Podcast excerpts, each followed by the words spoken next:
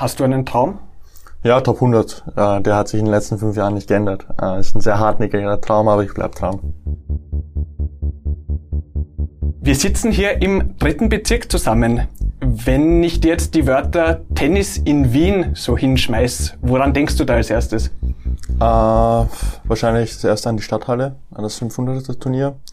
Und äh, sonst, also in Wien an sich habe ich mit Tennis nicht wirklich viel gemeinsam. Ich habe ja in Niederösterreich angefangen mit dem Tennis, äh, zuerst in Deutsch-Wagram und äh, jetzt in der Südstadt. Aber ja, also das Erste, was ich auf jeden Fall äh, denk, äh, an was ich denken muss, ist auf jeden Fall die Stadthalle. Jetzt kennen dich vielleicht nicht alle Leute, die uns jetzt äh, zuhören. Könntest du dich einmal kurz vorstellen und den Leuten erklären, was man denn über deine Karriere wissen muss? Also, mein Name ist Juri Rodionov. Ich bin in Nürnberg geboren, 1999. Ähm, bin dann mit dem äh, mit meinem vierten Lebensjahr nach Österreich gezogen. Zuerst nach Deutsch-Wagram und dann 2006 bin ich nach Matzen gezogen und habe äh, in Deutsch-Wagram beim Heribert Elias, auch da, wo der Jürgen Melzer zum Beispiel seine Karriere angefangen hat, habe ich dort auch äh, mit dem Tennis angefangen. Und äh, ja, das quasi das Hobby hat sich mehr oder weniger zur Leidenschaft entwickelt und dann mit 14 habe ich äh, beschlossen, Tennisprofi zu werden. Und äh, ja, also seit äh, circa neun Jahren äh, ist es jetzt mein Job, äh, Tennisprofi zu sein. Mhm. Und woran erinnerst du dich denn am liebsten zurück von den letzten neun Jahren? letzten neun Jahren, ähm, es gibt da sehr viele Erinnerungen, äh, die mir sehr lieb sind und auch wahrscheinlich genauso viele Erinnerungen, die ich gerne weg, äh, also an die ich mich gerne nicht erinnern würde. ähm, aber ich denke, das ist einfach ein, ein Prozess und, äh, und der Prozess ist das Schöne, dass man halt jeden Tag am Ball bleibt, dass man jeden Tag trainiert, dass man jeden Tag versucht, das Beste rauszukitzeln aus, äh, aus sich selber. Und ich denke, das ist das Schöne am, am Leistungssport. Mhm.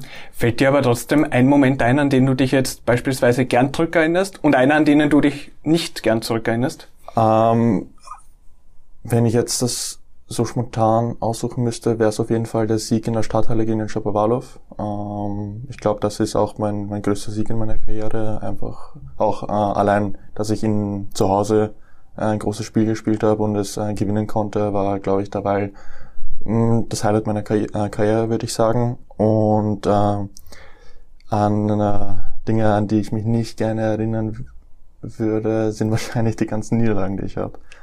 Mhm. Gibt es da irgendeine, die für dich dann noch heraussticht oder ist jede Niederlage für dich gleich schlimm? Ja, es gibt natürlich Niederlagen, die schlimmer sind, wenn man zum Beispiel schlecht spielt und wenn man genau weiß, okay, wenn man an dem Tag äh, sein Niveau gezeigt hätte, hätte man eine bessere Chance. Zu sagen, dass man gewonnen hätte, ist, glaube ich, die falsche Aussage. Man hätte auf jeden Fall eine bessere Chance gehabt zu gewinnen. Ähm, meiner Meinung nach ist es immer ein schönes Gefühl, wenn man, wenn man 100% gibt und auch ein gutes Spiel hinliefert und trotzdem verliert, weil man da am meisten lernen kann. Wenn, wenn der Gegner einfach zu stark war an dem Tag, muss man den Hut ziehen, sagen, gut gespielt und dann quasi wieder im Training äh, versuchen, diese, diese Fehler oder diese, diese Nuancen zu verbessern, warum man verloren hat. Es ist ein bisschen anders, wenn man halt selber schlecht spielt. Das ist ein bisschen äh, niederschlagend, wenn man weiß, dass man einfach sein Niveau nicht gebracht hat und deswegen äh, verloren hat. Mhm. Wie oft passiert dir das oder ist dir das schon passiert, dass du dann zu Hause gesessen bist und dir gedacht hast, boah, also heute wäre echt mehr drin gewesen? Ja, ich glaube, das ist einfach bei jedem, nicht, nicht nur Tennissportler, sondern Leistungssportler. Es ist ein, es ist viel verlangt von einem jeden einzelnen Tag sein Bestes. Äh, man muss immer sein Bestes geben, aber das Beste zu zeigen ist was anderes. Man, das, ein Mensch ist keine Maschine, das ist einfach nicht möglich. Und natürlich gibt's immer äh, Höhen und Tiefen und die hatte ich auf jeden Fall schon, auf jeden Fall. Und ähm, dass ich aber sagen muss, dass es mit der Zeit, mit dem Alter auch deutlich besser geworden ist. Also in letzter Zeit habe ich ähm, nicht mehr solche Schwankungen. Mhm. Ganz allgemein gefragt einmal, wie oft kommt denn das vor bei dir, dass du während dem Spiel oder auch abseits vom Platz zweifelst? Ja, wenn es nicht läuft, wenn, wenn man einfach in einer schlechten Phase ist und äh, wenn man dann anfängt, ähm, selber zu zweifeln an seiner eigenen Stärke, kann es schon passieren, dass man quasi in Panik läuft. Äh, was passiert gerade? Wieso geht's mir so schlecht? Und ich denke, dass das wiederum hat natürlich auch etwas mit Leistungssport zu tun, aber das hat jeder Mensch, egal in was für, äh, in welcher Arbeit er steckt, in äh, wie alt oder welches Geschlecht. Das sagt einfach jeder, wenn es einfach nicht läuft, dann fühlt man sich einfach nicht schlecht und äh, Gott sei Dank habe ich aber ein Team um mich herum, was äh, tagtäglich mit mir arbeitet, damit das so, so etwas nicht passiert. Mhm. Wenn wir jetzt annehmen, du stehst nächste Woche am Platz und dir schießen da Zweifel ein, wie gehst du dann damit um, dass du dann trotzdem über die hinwegkommst und dann trotzdem eine gute Leistung zeigen kannst? Meiner Meinung nach sind Zweifel nur Gedanken, die man, die man, die man hat. Ähm, man hat viele verschiedene Gedanken, die man einfach jeden Tag erlebt. Ähm, weiß nicht, ob ich jetzt ein banales Beispiel bringen kann oder ähm, weiß nicht. Man muss immer selber aussuchen und entscheiden, welche Gedanken wichtig und welche man ausblenden muss. Und das ist halt im Leistungssport muss man es halt im Extremen wirklich, also in Extremsituationen entscheiden, in Ballwechseln, okay, gehst du Longline, gehst du Cross, riskierst du oder bleibst du geduldig und ähm, das ist im mentalen Bereich auch eines der wichtigsten Aspekte, einfach Entscheidungen zu treffen, wie zum Beispiel gewisse Gedanken ausblenden. Wenn ich zum Beispiel im Match schon fünf Doppelfehler serviert habe und ich bin Breakpunkt hinten, kommen natürlich Gedanken, okay, ich habe fünf Doppelfehler serviert, bitte serviere jetzt nicht, äh, nicht den sechsten. Und diese Gedanken muss man einfach konsequent ausblenden. Mhm.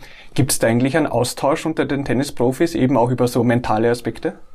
Definitiv, wenn man gut befreundet ist. Also ich würde jetzt nicht mit jemandem, mit dem ich nicht gut bin, über sowas reden. Aber wenn man gute Bekannte hat und gute Freundschaften hat, kann man das natürlich auch äh, mit ihnen besprechen. Äh, wobei ich es wahrscheinlich präferieren würde, es mit, mit meinem eigenen Team zu machen. Mhm, mhm. Verstehe. Wie sehr bist du denn eigentlich, wenn du unterwegs bist jetzt als Tennisspieler, eher alleine unterwegs, weil es ist ja keine Mannschaftssportart, oder halt dann doch unter Leuten, weil man dann mit Betreuern, Trainern und so weiter vielleicht reist? Ich bin auf jeden Fall die meiste Zeit mit einem Trainer unterwegs. Ähm, ich würde sagen, zu 90, 95 Prozent ist mindestens immer eine Person mit mir unterwegs. Äh, aber dennoch, wenn ich bei den Turnieren bin, ähm, will ich jetzt nicht sagen, dass ich den ganzen Tag, also ähm, meine Freizeit in, in meinem Zimmer verbringe, aber ich bin doch jemand, der quasi seine Ruhe braucht, der äh, erstmal genießt den Abend, äh, natürlich mit, mit dem Coach oder mit den Freunden zu essen, aber auch Abende, da wo man einfach dann alleine im Zimmer vielleicht sich was äh, aufs Zimmer bestellt und einfach vor dem Match zum Beispiel jetzt mal den Kopf abschalten kann und äh, einfach seine Gedanken sammeln kann für den nächsten Tag. Mhm. Das heißt, geht dir das dann nicht ab, eben, dass du in keiner Mannschaftssportart wie Fußball tätig bist, wo man jetzt dann vielleicht mehr Leute um sich herum hat, weißt du? Ich glaube, das hat Nach- und Vorteile. Also ab und zu passiert es halt doch, dass, dass man denkt, ja, wenn jetzt noch fünf, vier, äh, vier, fünf andere Kollegen da wären und wäre die, wäre die Zeit schöner. Aber ich denke auch, dass zum Beispiel als Fußballspieler, dass man sich manchmal denkt, okay, jetzt wieder mit den 20, 30 gleichen Leuten essen zu gehen, das muss jetzt nicht wirklich sein. Also ich glaube, es hat einfach bei beiden Fällen Vor- und Nachteile. Und mhm. es kommt darauf an, was für eine Person du bist. Mhm. Gibt es das ähm, bei internationalen Turnieren, dass dann die Tennisspieler, obwohl sie davor noch gegen sich gespielt haben, äh, also gegeneinander gespielt haben, dass sie danach vielleicht noch gemeinsam essen gehen oder auf ein Bier? Auf ein Bier, das unterschreibe ich nicht, aber ähm, ja, das gibt's auf jeden Fall. Also wie gesagt, wenn man am Platz steht, wenn man gegeneinander spielt, dann ist, es zählt die Freundschaft nicht, aber es ist wichtig, dass man äh, das Professionelle äh, und den Alltag quasi spaltet und äh, das auseinanderhält, weil ähm, jedes Mal mit meinem quasi Gameface äh, rumzugehen, ich glaube, da würde ich keine, äh, nicht sehr viele Freunde haben. Deswegen ist es wichtig, dass man, was am Platz passiert, äh, passiert am Platz und was außerhalb ist, dann sind zwei verschiedene Dinge.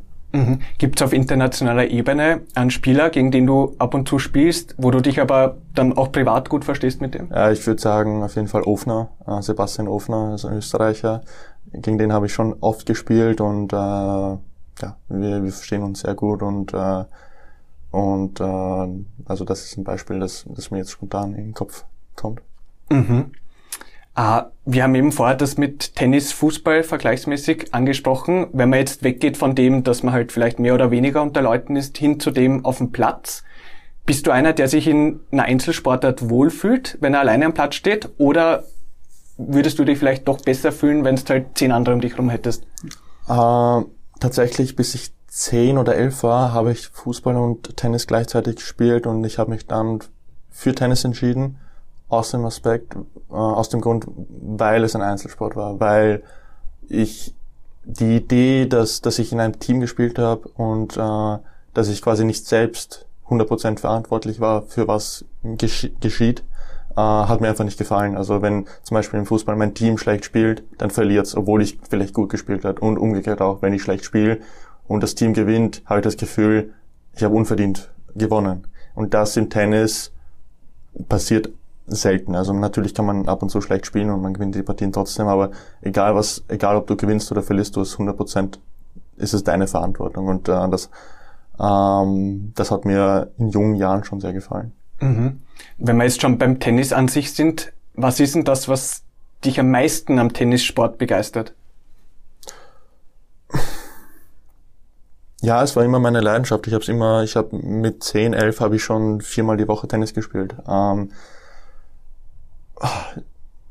es macht mir einfach Spaß. Ich, ich, ich mag es einfach am Platz zu stehen. Ich mag es äh, zu spielen, Matches zu spielen. Also ich, ich kann jetzt nicht sagen, okay, jetzt die Vorhand macht mir Spaß oder die Rückhand Spaß. Es ist einfach ein Wettkampfsport, es ist ein Einzelsport. Und ich glaube, es hilft auch, dass, dass ich jetzt kein schlechter Tennisspieler bin. Also wenn ich ein, ähm, also ich bin was, die Nummer 130, 140 der Welt, also ich, ich bin kein schlechter Spieler und ich glaube, das ist auch ein kleiner Verdienst, dass, dass mir das auch so, so viel Spaß macht. Mhm. Was würdest du denn heute machen, wenn du nicht Tennisspieler geworden wärst? ähm,